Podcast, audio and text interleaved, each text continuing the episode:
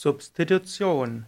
Substitution bedeutet Ersatz. Zum Beispiel in der Medizin ist Substitution der Ersatz eines Medikamentes durch ein anderes. Wenn man zum Beispiel ein Medikament nicht verträgt, dann muss man eben ein anderes bekommen. Oder Substitution kann auch heißen, dass angenommen jemand kann irgend, aus irgendwelchen Gründen nicht richtig essen, dann müssen die fehlenden Nährstoffe substituiert werden, zum Beispiel durch Tabletten.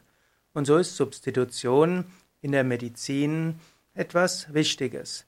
Natürlich im Allgemeinen ist es klüger, man ernährt sich richtig und man ernährt sich gesund. Dann braucht man auch keine Nahrungsergänzungsmittel.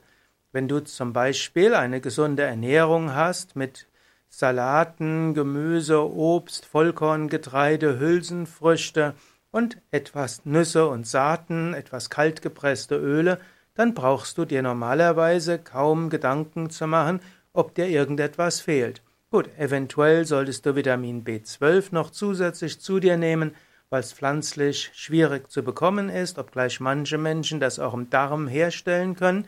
Aber es ist sicherlich für Veganer gut, vorsichtshalber Vitamin B12 zusätzlich zu nehmen, also B12 zu substituieren. Zusätzlich kann man ja auch ab und zu mal einen Bluttest machen. Man sollte auch ausreichend in die frische Luft gehen. Aber es ist gut, ab und zu mal zu schauen, ob man alle Nährstoffe hat. Und gerade wenn, es einem nicht so gut geht, ohne dass es einen wirklichen Grund gibt, dann ist es gut, letztlich fehlende Nahrungs-, fehlende Nährstoffe sub zu substituieren. Substitution philosophisch gesehen.